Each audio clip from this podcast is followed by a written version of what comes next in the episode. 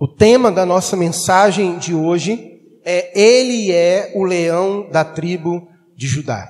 Talvez você já ouviu isso inúmeras vezes, nós inclusive já tem um cântico, né? Cantamos muitas vezes isso. E minha proposta nessa noite é fazer com que cada um dos irmãos compreenda o que significa dizer que Jesus é o leão da tribo de Judá. Por que, que ele é chamado leão da tribo de Judá? Israel tinha 12 tribos. E por que que ele foi chamado especificamente com o nome de uma delas e não das demais? Então nós vamos aprender isso nesta noite.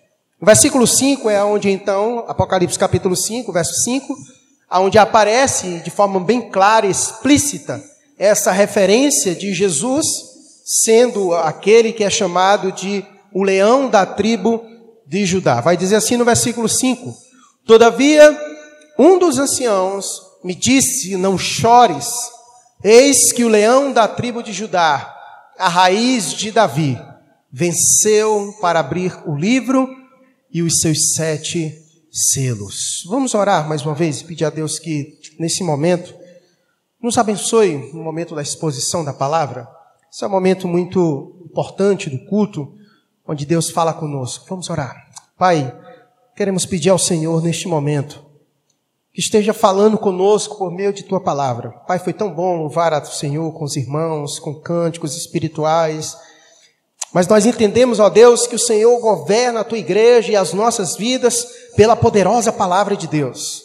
Pai, que ela nos ilumine nesta noite, que ela nos traga entendimento sobre o Senhor que nesta noite possamos conhecer melhor o Senhor Jesus Cristo e entender o que significa quando o Senhor disse que Ele é o leão da tribo de Judá.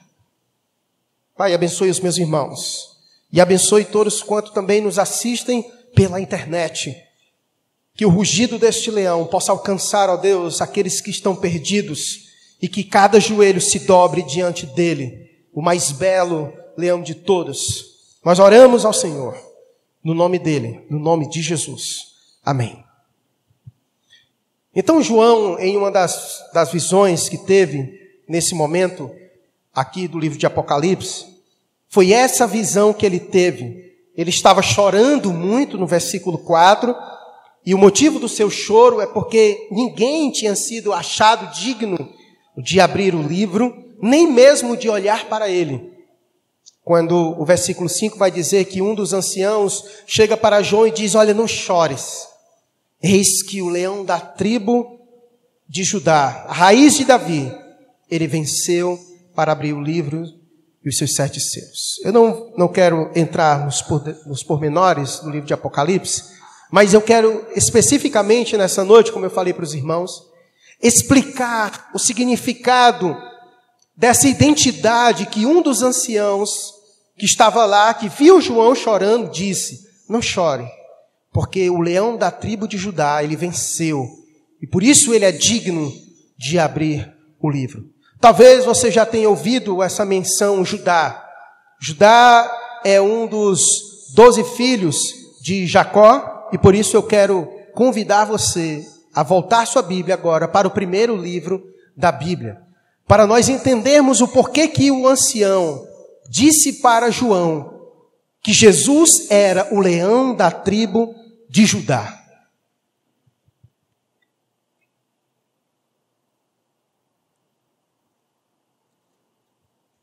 E aqui nós vamos passear em vários versículos. Então você me acompanha aí, e nós vamos ler aqui vários versículos para que você possa compreender essa bela história, essa bela narrativa e entender o porquê que Jesus é chamado de o leão da tribo de Judá.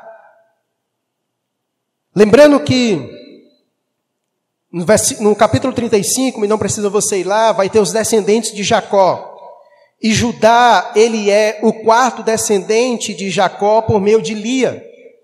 E José é um dos filhos que Jacó teve com Raquel.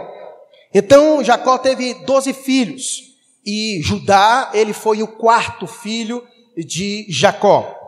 E quando chega então no capítulo 37, se você estiver vindo fazendo, acompanhando a leitura de Gênesis, você vai ter a impressão de que, ao longo do livro de Gênesis, algumas figuras, alguns personagens, meio que salta em relação aos demais. Por exemplo, quando você começa a ler a Bíblia, os primeiros personagens que vai aparecendo é Adão e Eva, não é assim?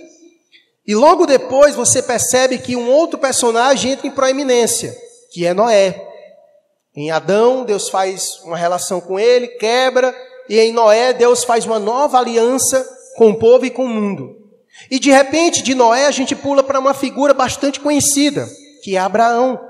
E depois vem a relação dos patriarcas: Abraão, Isaac e Jacó. E quando termina Gênesis mostrando essas figuras, começa a figura de José. O livro de Gênesis termina é, nos apontando, mostrando a figura de José dentre todas as outras. Jacó teve doze filhos, mas é interessante que o livro de Gênesis faz uma narrativa e gasta inúmeros capítulos falando de José. Inclusive, José é tão importante que no estudo teológico, muitas pessoas fazem uma tipologia de José a Cristo, pegando vários exemplos da vida de José e ligando a Cristo. Mas por que que Cristo não foi chamado de o leão da tribo de, Ju, de José e foi chamado de o leão da tribo de Judá? Por incrível que pareça, no livro de Gênesis só tem três capítulos que fala sobre a vida de Judá e dois deles é de forma péssima é mostrando um testemunho horrível de Judá. Se tivesse alguém que merecia um testemunho para ter o nome de Cristo, esse era José, sem dúvidas.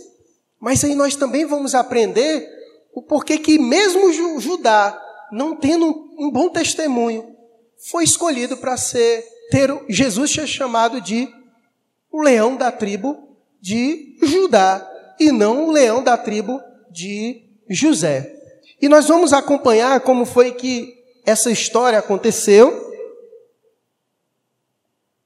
e entender a vida de Judá e o que foi que aconteceu na vida de Judá. De, de Judá.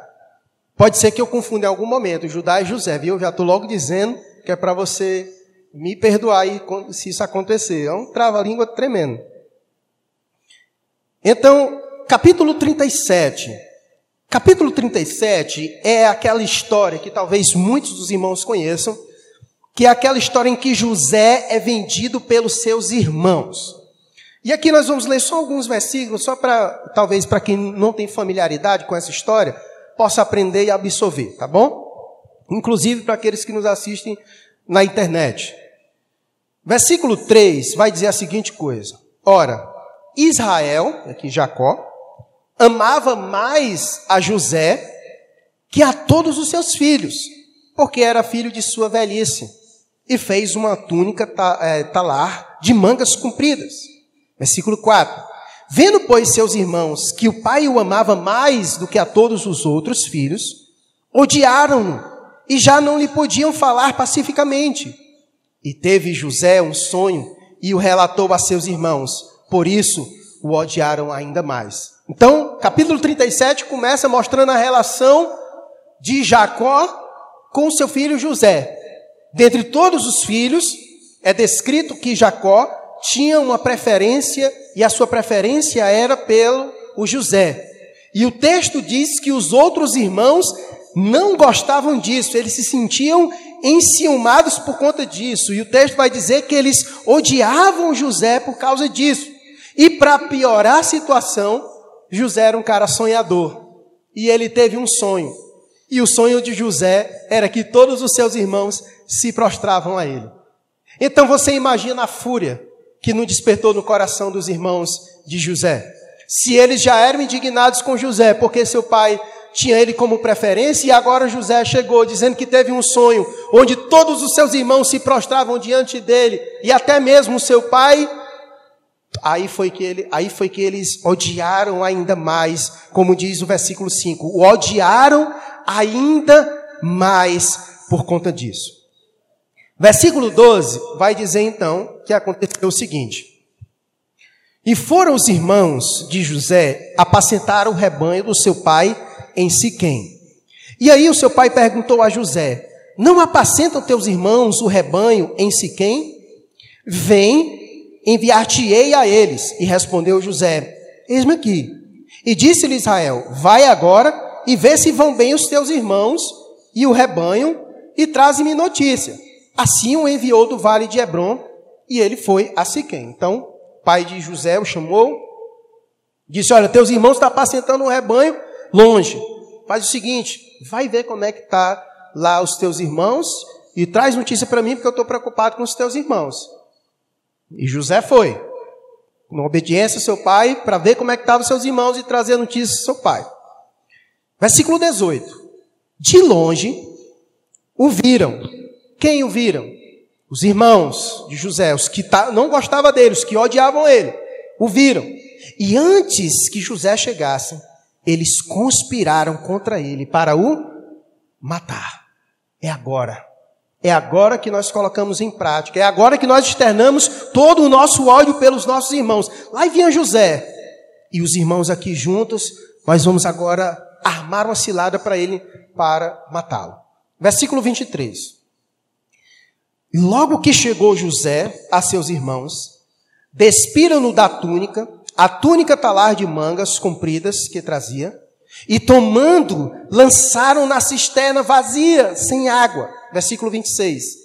Então disse Judá, primeira referência a Judá. Vejamos o que Judá vai fazer.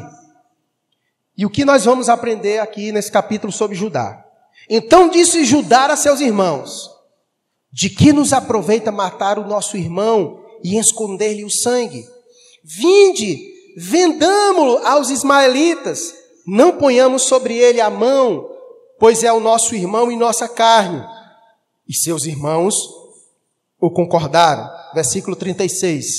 Entre mente, os midianitas venderam José no Egito a Potifar, oficial de Faraó, comandante da guarda. Capítulo 37 então termina. Os irmãos que odiavam a José, quando viram vindo para saber notícia do seu pai, eles então armaram, vamos matá-lo. E o texto vai dizer que Judá, ele então disse assim: De quem nos aproveita matar o nosso irmão? e esconder-lhe o sangue. Será que Judá estava preocupado com, com José quando disse: Não, não vamos matar ele, não, vamos fazer o seguinte: vamos vender ele, porque é mais lucrativo. Nós não vamos ganhar nada com isso se ele morrer, mas vamos fazer o seguinte: vamos vender que é melhor, porque a gente ganha alguma coisa. Então, Judá, além de ter ódio no coração pelo seu irmão, Judá também era alguém ambicioso. Além de ser invejoso, porque invejava o amor do seu pai para com José, além de alguém que nutria ódio em seu coração, Judá também era ambicioso. Vamos ver o seguinte: vamos vender ele, porque aí a gente ganha alguma coisa com ele. Matá-lo não vai trazer nada para nós, mas vamos fazer o seguinte: vamos vender. E o texto então diz que eles venderam. Venderam para os midianitas. E os midianitas venderam José no Egito a Potifar, oficial de Faraó, comandante da guarda. E então começa o capítulo 38. É interessante que quando termina o, cap, o, o capítulo 37, o certo seria começar o 39 pela história. Veja, veja o 39, só o versículo primeiro. É como se fosse uma continuação. Ó. O versículo 36 do 37 diz que ele foi vendido para Potifar, que era oficial no Egito, e aí o capítulo 39 começa dizendo: José foi levado ao Egito e Potifar, oficial de Faraó. Ou seja, como, é como se fosse uma continuação. Mas é interessante que a continuação da narrativa de José é quebrada. É quebrada para falar sobre a história de quem? O que, que tem a ver aqui? É uma, é, um, é uma quebrada abrupta. Estava vindo falando sobre José e a narrativa era: ele foi vendido, beleza, o que, foi, o que vai acontecer agora? Aí de repente vai falar sobre Judá. Vejamos o que o capítulo 38 vai falar sobre Judá. E eu não vou ler, que é para não tomar muito tempo, para a gente ir adiante. Mas essa história é a história de Judá e Tamar. O que acontece é que Judá ele tomou uma mulher cananeia para si, E ele teve filho. E um dos seus filhos chamou de Er. Eu não sei se pronuncia Er, Er, enfim. Certo? É R. Aí você chama do jeito que você quiser, beleza? Ele teve um filho. E ele, então, deu para o seu filho uma mulher chamada Tamar, certo? Mas antes do seu filho ter filho com a Tamar, ele morreu. E segundo a lei do levirato, era para outros de seus irmãos casarem com ela, possuírem, para poder dar filhos a ela, para poder perpetuar o nome do seu irmão. E o irmão de, de Er, que é Onan, os nomes bastante legais para você botar aí no seu filho, quando você estiver procurando nome para eles, ele não quis fazer isso.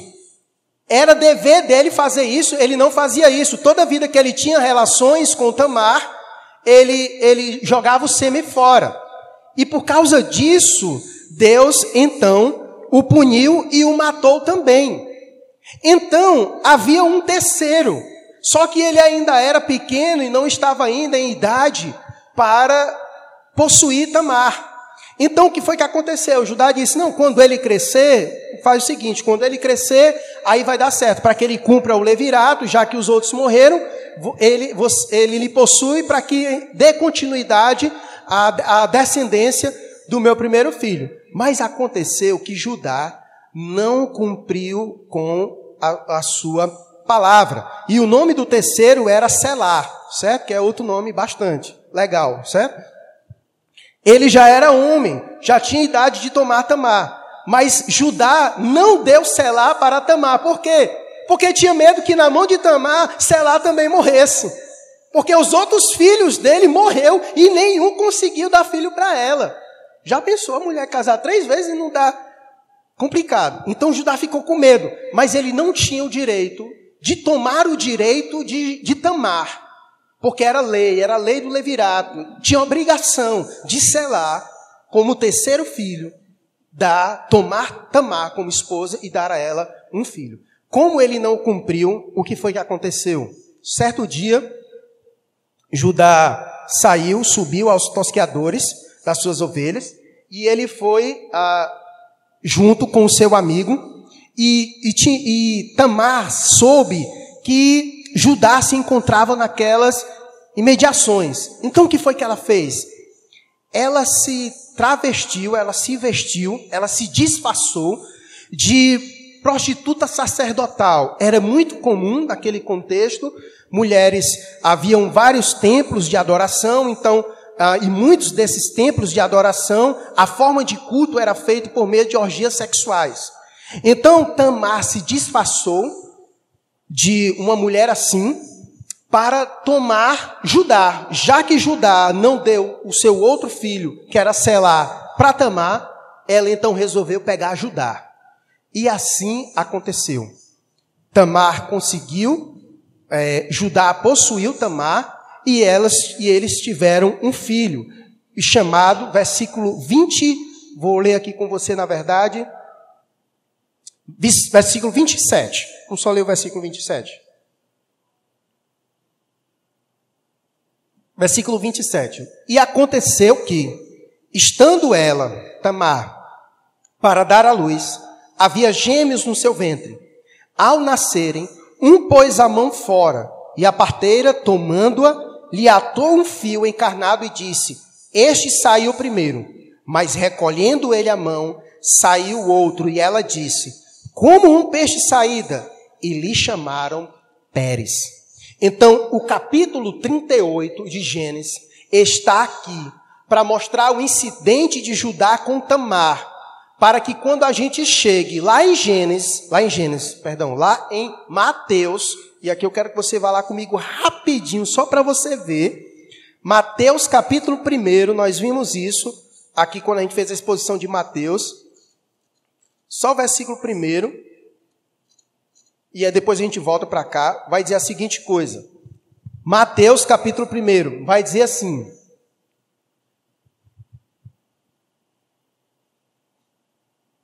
Acompanhe aqui se você quiser. Livro da genealogia de Jesus Cristo, filho de Davi, filho de Abraão. Abraão gerou Isaac, Isaac a Jacó, Jacó a Judá. Você percebe que aqui na genealogia de Jesus não tem nem José, já vai direto para Judá. E a seus irmãos, você já percebe a proeminência de Judá em relação aos seus irmãos. Versículo 3: E Judá gerou de Tamar Pérez.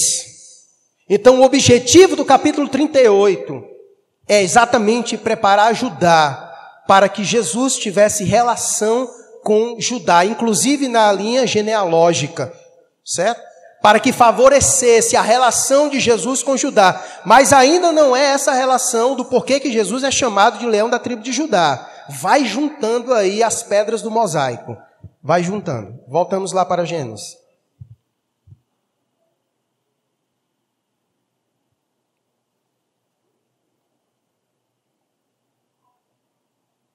Capítulo 39, então, é o que acontece com José quando ele chega no Egito, porque foi dito no capítulo 37 que ele foi vendido pelos seus irmãos, não foi isso? Ele foi vendido pelos seus irmãos, foi vendido no Egito para um oficial chamado Potifar. Então, o capítulo 39 é dizendo o que acontece quando José chega lá. E vai dizer que José, ele foi altamente próspero Versículo 2 do capítulo 39 vai dizer que o Senhor era com José, que veio a ser homem próspero e estava na casa de seu senhor egípcio, e por causa de José, tu, tudo aquilo que, que Potifar tinha prosperou, por causa do amor que Deus tinha para com José. E aí essa história é interessante porque ela começa falando sobre a prosperidade de José e termina falando sobre o momento difícil da sua vida. Porque o texto vai dizer que aconteceu uma coisa. E aqui nós conseguimos perceber a grande diferença de José para Judá, inclusive. Porque o, o capítulo 38 encerra nos trazendo mais uma informação de Judá. Capítulo 37, nós vimos que Judá era invejoso, porque ele tinha inveja do amor que seu pai tinha para com seu irmão, tinha ódio no seu coração e era ganancioso, porque vendeu o seu irmão, que queria ganhar dinheiro em cima do seu irmão. No capítulo 38, nós vimos que Judá era o quê? Ele era imoral. Ele pegou uma cananeia, coisa que não se podia fazer, e ainda mais, ele se deitou com uma mulher que era prostituta sacerdotal. E aí, quando você chega no capítulo 39, você vê José, um homem íntegro, que inclusive foge da mulher de Potifar, prefere ir para a cadeia para não se corromper imoralmente falando. Percebe a grande diferença de José para Judá? Mas por que, que Jesus não foi chamado de o leão da tribo de José, mas o leão da tribo de Judá? Você vai ver no final dessa história como a graça de Deus é poderosa para transformar o mais miserável pecador, que nem Judá. E o capítulo 39 então segue a narrativa. Diz o que aconteceu com José. José foi próspero na casa de Potifar, mas a sua mulher lançou uma cilada para José ela era louca por José. José era um cara bonitão. E ela tentou de diversas maneiras, mas José havia um senso muito grande de moral em seu coração. E ele diz: Eu não posso fazer isso, porque Potifar é o meu senhor. Esse homem entregou tudo em tuas mãos e me disse só uma coisa: Olha, não mexe na minha mulher. E outra, eu temo ao Senhor. Mas ela, não dada por, por satisfeita, ela voou em cima de José. E José tentou correr, mas ela conseguiu arrancar-lhe as roupas e o incriminou por causa disso. E o capítulo 39 encerra então José numa situação complicada.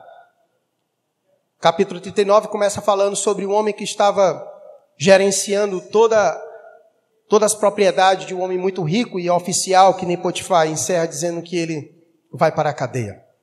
Mas prossegue dizendo, capítulo 40, Deus estava com José. Porque o versículo, se o capítulo, versículo 2 do 39 começa dizendo que o Senhor era com José, também encerra no capítulo 39, verso 21, dizendo que o Senhor, porém, era com José. Ele foi benigno e lhe deu mercê perante o carcereiro. E na prisão, Deus estava usando a vida de José. E na prisão, Deus usou a vida de José de duas maneiras. De uma maneira, em relação a duas pessoas, na verdade. Deus deu a José a capacidade de interpretação de sonhos. Foi uma das coisas que seus irmãos o odiaram, quando ele teve o sonho de que seus irmãos iriam se prostrar a ele. na prisão, José teve contato com o copeiro do rei e o padeiro. E eles tiveram sonhos. E eles contaram para José o sonho que eles tiveram na cadeia. E José interpretou corretamente o sonho deles, tanto do copeiro quanto do padeiro. E uma das revelações, que aqui eu não vou entrar nos pormenores, mas o do copeiro, a revelação que José trouxe para o copeiro era de que logo ele, ele seria reposto ao seu cargo, de que logo ele estaria novamente ocupando o seu cargo de copeiro do rei. E assim aconteceu. Mas José disse só uma coisa para ele: olha, quando tu voltar lá, lembra de mim. E o texto vai dizer que então passou, o copeiro foi restituído e José permaneceu na prisão. Mas chegou um tempo em que Faraó teve sonhos. E que ele ficou altamente perturbado, Faraó, porque ninguém conseguia interpretar os sonhos de Faraó. Ele chamou todos os magos do Egito e ninguém conseguia identificar é, os sonhos de Faraó. Mas o compeiro lembrou. Ele lembrou de quando ele estivera na prisão, o homem interpretou o sonho dele. E tal qual ele disse, assim sucedeu. E ele disse para Faraó: Olha, há uma pessoa que eu conheço, que é capaz de revelar a você os seus sonhos, Faraó. Porque ele revelou o meu, e do jeito que ele disse, aconteceu. E José então é chamado à presença de, de Faraó. E então José interpreta os sonhos de Faraó, que ainda é Gênesis capítulo 41. E por conta disso, e por causa do fato de José ter revelado o sonho, não somente José revelou o sonho, mas José também deu orientações para Faraó de como ele deveria administrar o seu sonho. E Faraó percebeu que José era um homem sábio e que não havia no seu reino homem mais sábio do que José e disse: Homem, eu vou te constituir como governador de tudo que eu tenho. Abaixo de mim é você, ninguém mais. E aí, José dá um salto gigantesco na sua vida. Saiu direto da cadeia para se tornar governador do, do Egito. Abaixo de Faraó só tinha José. Inclusive, José era chamado de pai de Faraó porque era ele quem dava comida para Faraó. Era ele quem cuidava de tudo para Faraó. Faraó praticamente não fazia nada. José tomava de conta de tudo. E esse era um título na cultura hebraica que José ganhou, pai de Faraó. Tamanho era o seu respeito que ele adquiriu como governador do Egito. E como parte do sonho de, de, de Faraó que José interpretou, era que logo viria um tempo muito difícil. Haveria um tempo de, de bonança, mas que haveria também um tempo de bastante dificuldade. E então esse tempo de dificuldade chegou. Versículo 56, para nós entrarmos aqui de novo, chegando perto de Judá. Versículo 56, do capítulo 41. Havendo, pois, fome sobre toda a terra, abriu José todos os celeiros e vendia aos egípcios, porque a fome prevaleceu na terra do Egito. E todas as terras vinham ao Egito para comprar de José, porque a fome prevaleceu em todo o mundo. Aí agora nós retomamos novamente a história de José com seus irmãos e a sua família. Capítulo 42. Sabedor Jacó de que havia mantimento no Egito, disse a seus filhos: Por que estáis aí a olhar uns para os outros? E ajuntou: Tenho ouvido que há cereais no Egito, descei até lá e comprai-nos deles, para que vivamos e não morramos. Versículo 6. José era governador daquela terra, era ele quem vendia a todos os povos da terra. E os irmãos de José vieram e se prostraram rosto em terra perante ele. Isso nos remete a algo. Lembra do sonho de José? Que ele disse que, que quando ele sonhou, que ele disse que logo chegaria o tempo que seus irmãos fariam o que diante dele? Olhe exatamente os seus irmãos fazendo isso. Eles ainda não sabiam que ali era José. Não sabia ainda que era seu irmão, porque na cabeça dele seus irmãos haviam morrido, desaparecido. Mas eles chegaram lá e se depararam com José, que era o governador. E o texto diz que os irmãos de José vieram e se prostraram rosto em terra perante ele. Versículo 7. E vendo José a seus irmãos, reconheceu-os, porém não se deu a conhecer. E lhes falou asperamente, e lhes perguntou: De onde vindes? E responderam: Da terra de Canaã, para comprar mantimento. José reconheceu os irmãos, porém eles não o reconheceram. E José aqui, ele começa a primeira saga de provar o coração dos seus irmãos. José reconheceu seus irmãos, seus irmãos não reconheceram. Mas antes de se dar a conhecer, José queria provar o coração dos seus irmãos com algumas coisas que vocês verão nessa noite. Uma das coisas que José começou a provar aos seus irmãos foi a seguinte coisa. No versículo 9, na parte B, ele lhes disse: Vós sois espiões e viestes para ver os pontos fracos da terra. E no versículo 13, eles disseram: Nós, teus servos, somos doze irmãos, filhos de um homem da terra de Canaã.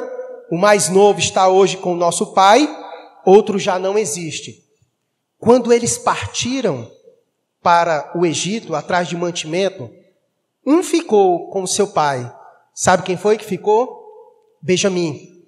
Benjamim é o irmão de José, que nasceu de Raquel, a amada de Jacó. Só teve dois filhos, Benjamim e Jacó. E eram os filhos da velhice, é, Benjamim e José. Obrigado. Eu falei, eu falei, então, atento.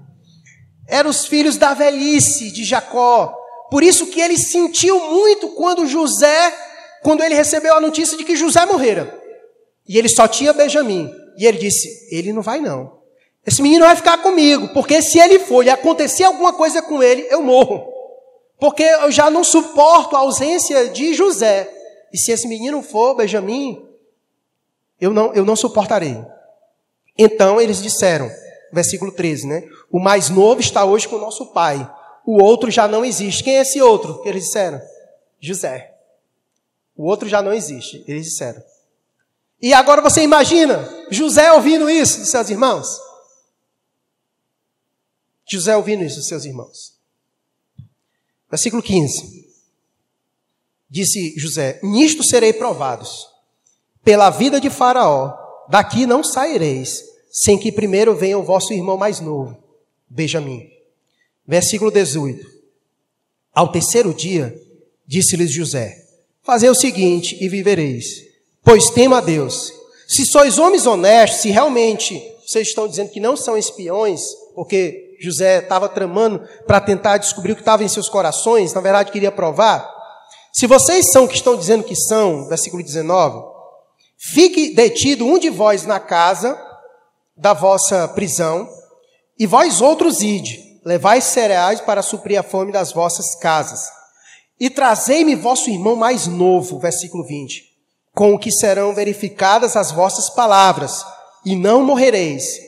E eles se dispuseram a fazer. Então o acordo foi o seguinte: José disse: Olha, a verdade vocês estão vindo aqui é para tramar. José sabia que eram seus irmãos, sabia que não era isso, mas José estava querendo provar o coração deles. Nós vamos já chegar o objetivo da prova de José com seus irmãos. E a prova foi essa: faça o seguinte voltem, um vai ficar aqui, vocês vão voltar, e para que eu saiba que de fato vocês estão falando a verdade, vocês vão trazer esse mais novo aqui.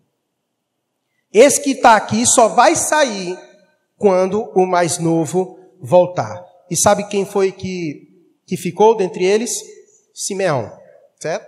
Simeão ficou dentre eles e eles então voltaram. Mas é interessante que quando José fez isso, o senso de culpa tomou o coração deles. O senso de culpa de terem feito o que fizeram com José. Versículo 21. Então disseram uns aos outros: Na verdade, nós somos culpados no tocante ao nosso irmão, pois lhe vimos a, in... lhe vimos a angústia da alma quando nos rogava. Imagina José rogando aos seus irmãos por favor, não faça isso comigo. E não lhe acudimos. Por isso nos vem esta ansiedade. E respondeu-lhes Rubem: Não vos disse eu, não pequeis contra o jovem, e não me quiseres ouvir, pois vedes aí que se requer de nós o seu sangue. Eles, porém, não sabiam que José os entendia, porque lhes falava por intérprete. O mais interessante é que José ouvia toda a narrativa. Imagina como não ficava o coração de José, ouvindo tudo isso diante dos seus irmãos. E então foi feito esse acordo. Nos versículos adiante, no capítulo 42, foi feito esse acordo.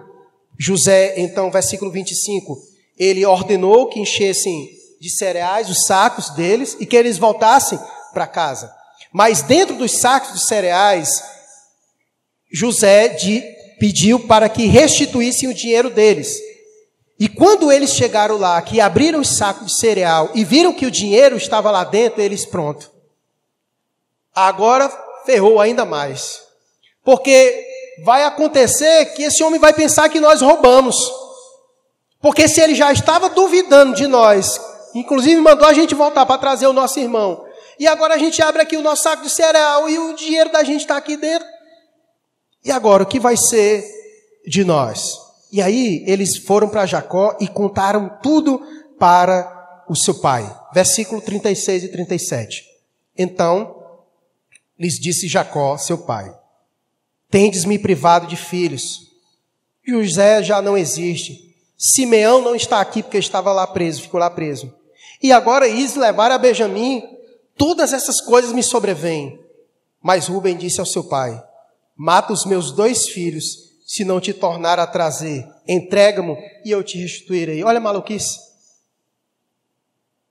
Qual a confiança de um homem que diz assim: Mata meus filhos para tu ver se eu não estou falando a verdade? Você confiaria numa pessoa que está disposta a matar os seus próprios filhos? Loucura. Isso mostra como os filhos de Jacó estavam perdidos, e a prova é a conduta deles, venderam o seu irmão de uma forma tão maldosa. Ódio no coração, inveja, rancor, tantas coisas. E essa era a situação. Aconteceu no capítulo 43, aconteceu que a comida que eles levaram acabou. Acabou. O cereal que eles tinham levado acabou. E agora ele só tinha uma opção: voltar ao Egito para comprar mais mantimento. Mas lembra que José disse que eles tinham que levar o quê? Benjamim, o irmão. E agora era a hora. Agora era a hora. Não tinha mais como adiar. A fome estava lá, apertando. O que eles tinham levado já tinha acabado.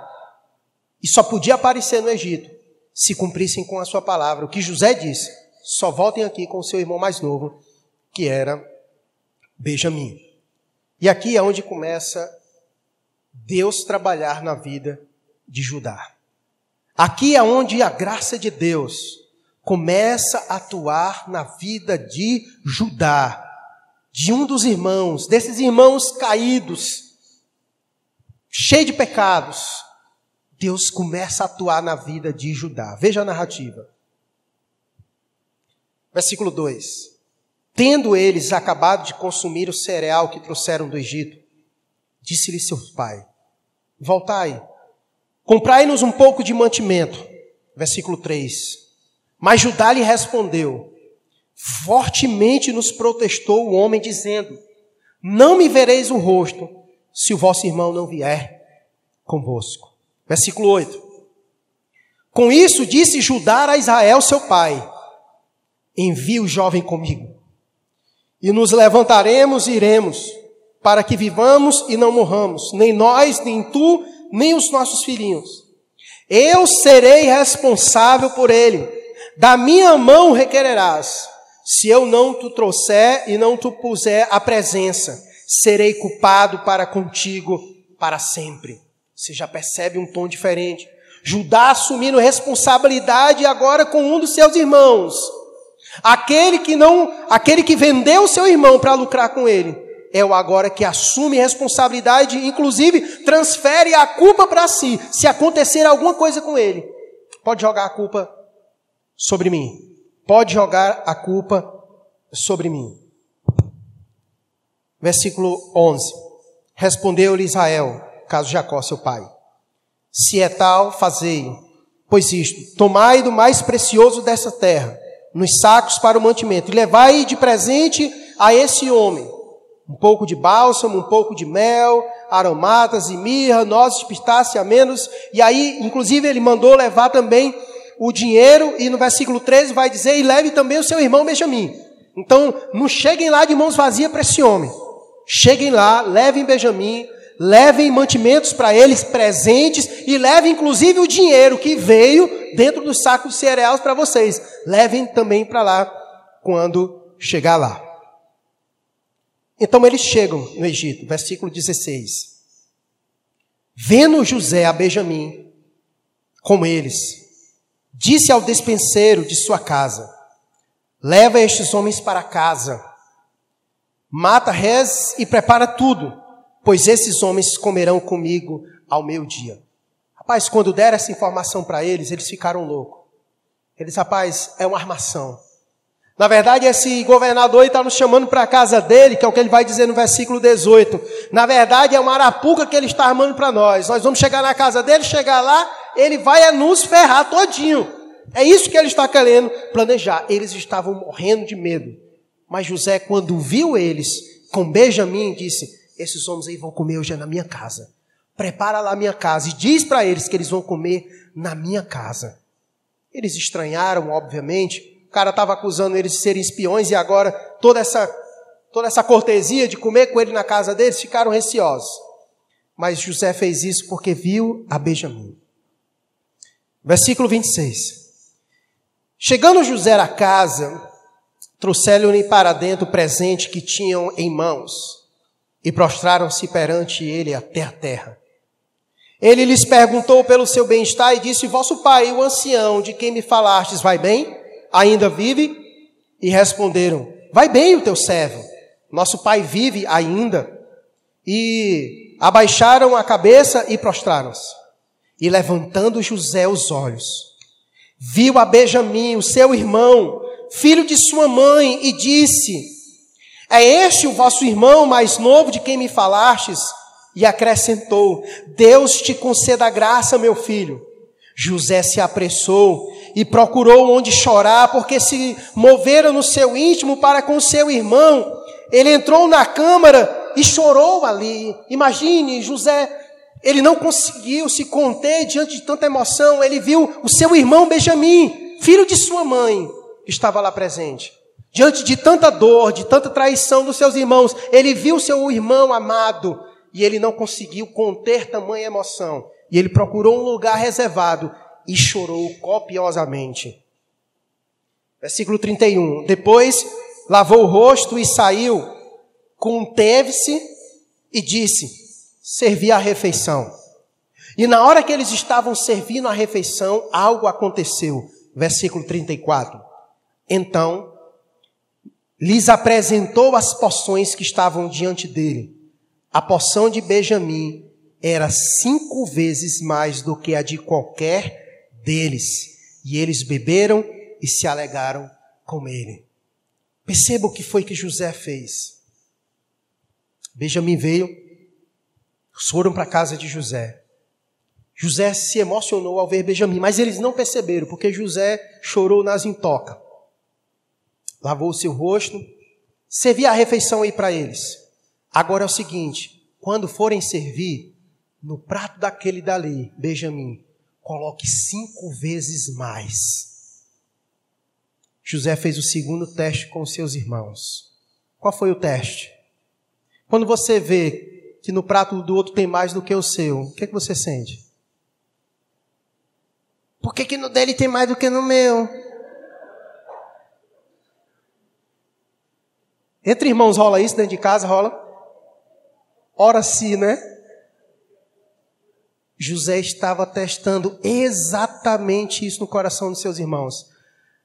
Por que foi que eles venderam José? Ciúme, porque o seu pai gostava mais dele.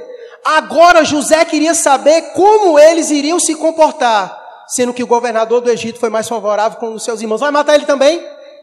Vai vender ele também? José queria provar o coração deles, para ver como é que eles iriam reagir.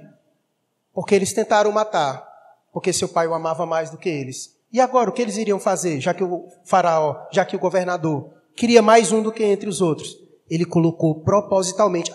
É claro que ele amava Benjamim, porque era seu irmão, mas ao mesmo tempo ele também queria provar o coração dos seus irmãos fazendo isso. No capítulo 44,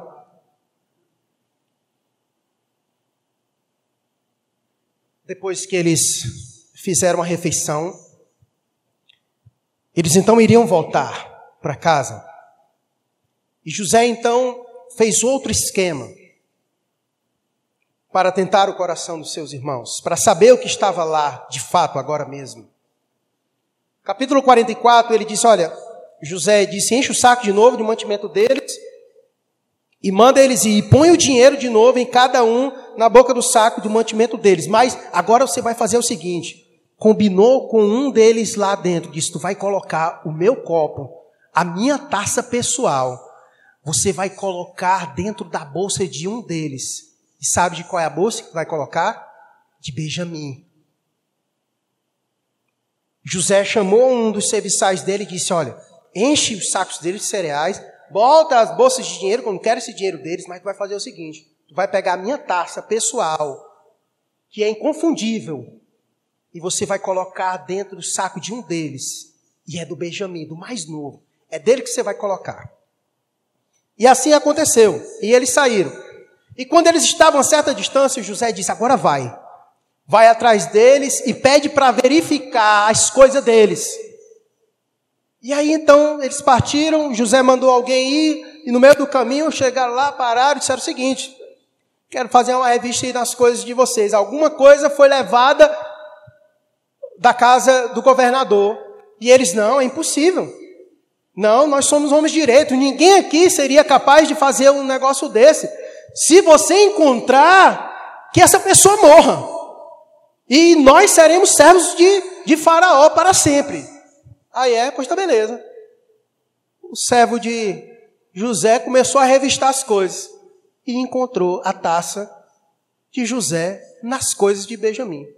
E quando isso aconteceu, versículo 13, e eles rasgaram as suas vestes. E agora? O que faremos? Porque lembra, Jacó disse: se esse menino não voltar, eu morro. E foi encontrada uma taça exatamente nas coisas de Benjamim.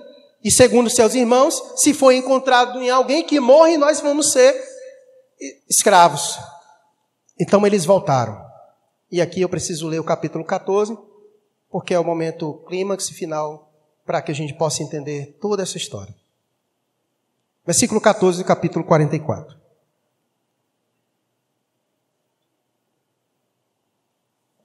E chegando Judá com seus irmãos à casa de José, este ainda estava ali, e prostraram-se em terra diante dele. E disse José para eles: O que foi que vocês fizeram? Vocês não sabiam que eu sou homem capaz de adivinhar as coisas? Vocês acham que vocês iriam conseguir sair daqui, levar minhas coisas e, e eu não ia saber de nada? Versículo 16. Perceba a, a liderança de Judá diante da situação. Então disse Judá: Que responderemos, meu senhor? Que falaremos? E como nos justificaremos, já que foi achado nas coisas aqui? Achou Deus a iniquidade dos teus servos. Eis que somos escravos de meu Senhor, tanto nós como aquele em cuja mão se achou o copo. E aí no versículo 17, José disse: Longe de mim que eu tal, faça tal coisa, ou seja, que eu mate um de vocês. Não. Vamos fazer o seguinte: o homem cuja mão foi achado o copo, esse será meu.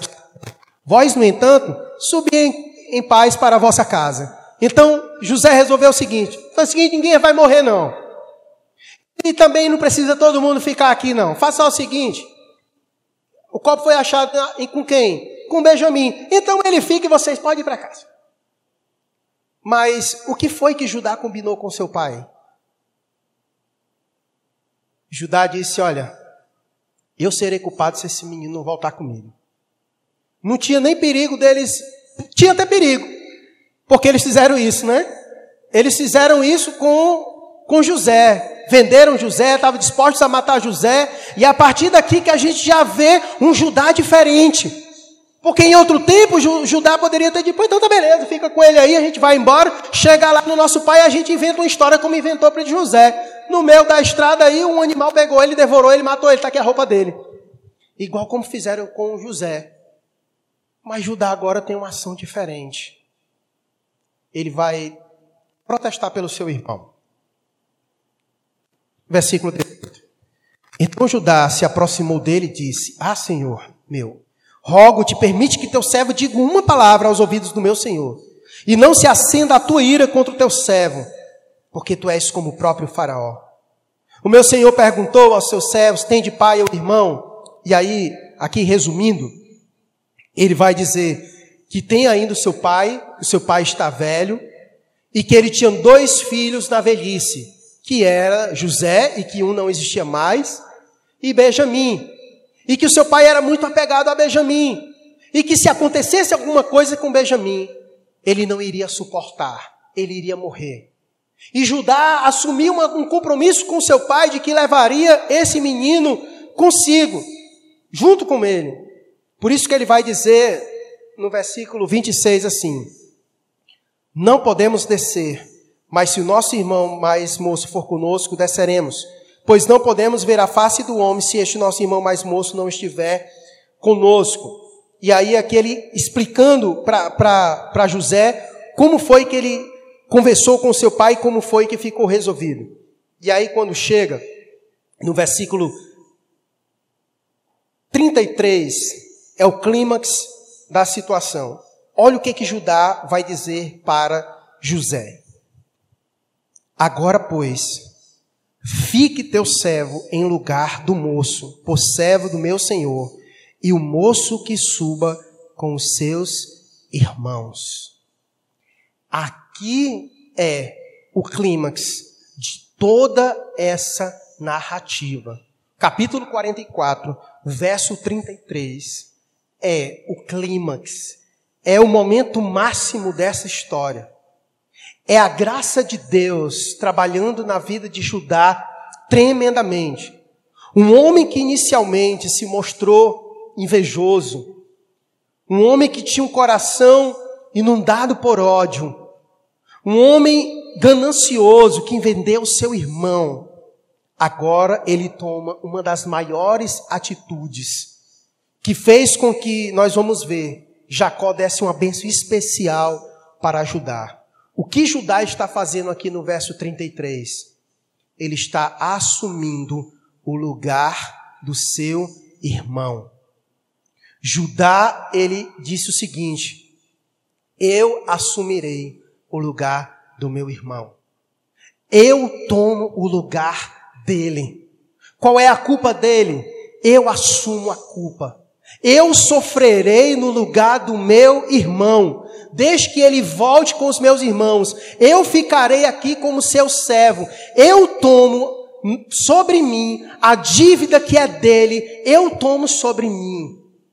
E é por meio dessa atitude de Judá que Jesus foi chamado de o leão da tribo de Judá porque Jesus é aquele que tomou o nosso lugar.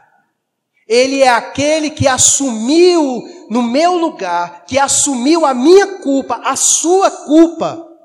É por isso que Jesus é chamado de o leão da tribo de Judá, porque neste momento Deus derrama a graça sobre Judá, de maneira tal que Deus deu a ele uma disposição de assumir a culpa no lugar do seu irmão. Como disse Jesus, não há manifestação de amor maior do que essa, do que alguém dar a vida pelos seus amigos, do que pelos seus irmãos. Judá fez isso, e foi exatamente isso que Jesus fez. Assumiu o nosso lugar. E antes de ir para a aplicação, olha o que foi que Jacó disse para Judá, depois que isso aconteceu. Pastor, e como encerra essa história? Encerra essa história que José não aguenta. José, que estava se contendo até o presente momento, ele não aguenta. Ele provou o coração do seu irmão e viu que Judá agora era um homem diferente, que a graça de Deus tinha mudado Judá. E quando Judá disse isso, a narrativa vai dizer que José cai em prantos, em choro, abraça seus irmãos, beija seus irmãos e chora muito. E se revela aos seus irmãos: Eu sou José. E é aquela história dramática que José então vai dizer: Olha, vocês fizeram mal contra mim, mas Deus usou tudo isso para o bem, inclusive para a preservação da vida de todo o Egito e de todos vocês. E então José manda chamar toda a sua família, Jacó, toda a sua família, para sustentá-los no Egito. E quando Jacó lá está, ele profere bênçãos para os seus filhos. Mas olha a bênção que Jacó profere para Judá capítulo 49. Depois chamou Jacó a seus filhos e disse: Ajuntai-vos, e eu vos farei saber o que vos há de acontecer nos dias vindouros. Ajuntai-vos e ouvi, filhos de Jacó, ouvi a Israel vosso pai. Versículo 8: As bênçãos para Judá. Judá, teus irmãos te louvarão a tua mão estará sobre a cerviz de teus inimigos. Os filhos de teu pai se inclinarão a ti. Judá é leãozinho, mas Jesus é o leão. Judá é leãozinho. Da presa subiste, filho meu. Em curva-se deita-te como leão e como leoa. Quem o despertará? O cetro, ou seja, o reinado, não se arredará de Judá, nem o bastão de entre os seus pés, até que venha Siló e a ele obedecerão os povos. Ele amarrará o seu jumentinho à vide, e o filho da sua jumenta à videira mais excelente, levará as suas vestes no vinho e a sua capa em sangue de uvas. E aqui Jacó começa a proferir inúmeras bênçãos e profecias sobre a vida de Jacó. E naquele momento é descrito de que Jacó descenderia toda a descendência real por isso que Jesus é chamado de o leão da tribo de Judá, porque é de Judá, o cetro não se arredará, é de lá que estará governando. Por isso que Cristo é o leão da tribo de Judá. E aqui duas aplicações importantes dessa história maravilhosa sobre o leão da tribo de Judá e sobre a história de Judá. A primeira é sobre a graça de Deus. Nós vimos aqui que Judá era um homem miserável, assim como seus irmãos. E o mais interessante quando nós olhamos para essa história é que nós ficamos maravilhados com a graça de Deus. Como ela é poderosa para transformar a vida do mais miserável pecador. Não existe estado caído do homem que a graça de Deus não seja capaz de restaurar e mudar a vida deste homem. Judá é a prova disso de que quando a graça de Deus cai sobre a vida de um homem, ele é transformado. Judá foi transformado pela graça de Deus e teve a sua vida completamente modificada. A segunda é sobre essa ligação maravilhosa que Jesus tem como leão da tribo de Judá. Assim como houve uma disposição da graça no coração de Judá de assumir o lugar do seu irmão, esse foi o papel do nosso Senhor Jesus. O leão da tribo de Judá, que assumiu o nosso lugar, ele morreu exatamente em nosso lugar. Ele assumiu a nossa culpa. A culpa que era para pesar sobre mim e você, o castigo que era para ser lançado sobre mim e sobre você, foi lançado sobre ele. Houve um processo de substituição naquela cruz. Era para estar eu e você naquela cruz. Nós era que éramos para ser crucificados, mas ele tomou o nosso lugar. Ele tomou sobre si as nossas dores, ele tomou o meu lugar e o seu lugar. Nós aprendemos nessa manhã, estudando o Salmo 124, que o nosso socorro vem do Senhor, nós aprendemos nessa manhã e que não existe livramento maior que Deus possa nos dar do que esse. Deus nos livrou dessa culpa. Deus nos livrou dessa condenação. E como foi que ele nos livrou? Cristo assumiu o nosso lugar. Ele pagou o preço, ele pagou o alto preço. Por isso ele é o leão da tribo de Judá, aquele que venceu, aquele que venceu e é digno de abrir o livro. Nós estamos aqui nesta noite exatamente para lembrar isso. A ceia é um memorial, é um momento em que nós trazemos à memória aquilo que Cristo fez por nós e o que Ele fez por nós. Ele tomou o nosso lugar. Ele tomou o meu lugar e tomou o seu lugar. É por isso que Jesus é chamado de o leão da tribo de Judá. Porque a semelhança de Judá, ele tomou o nosso lugar. A culpa que estava sobre nós foi colocada sobre ele. O castigo que estava sobre nós foi colocado sobre ele. E ele nos deu a paz. Ele nos deu os créditos da sua benfeitoria. Agora nenhuma condenação há mais para os que estão em Cristo Jesus. Já não há mais culpa. Ele assumiu de vez o nosso lugar e para sempre. Por isso eu quero convidar nesse momento a igreja a se colocar de pé, para nós louvarmos ao Senhor, a louvarmos ao leão da tribo de Judá, que venceu e é digno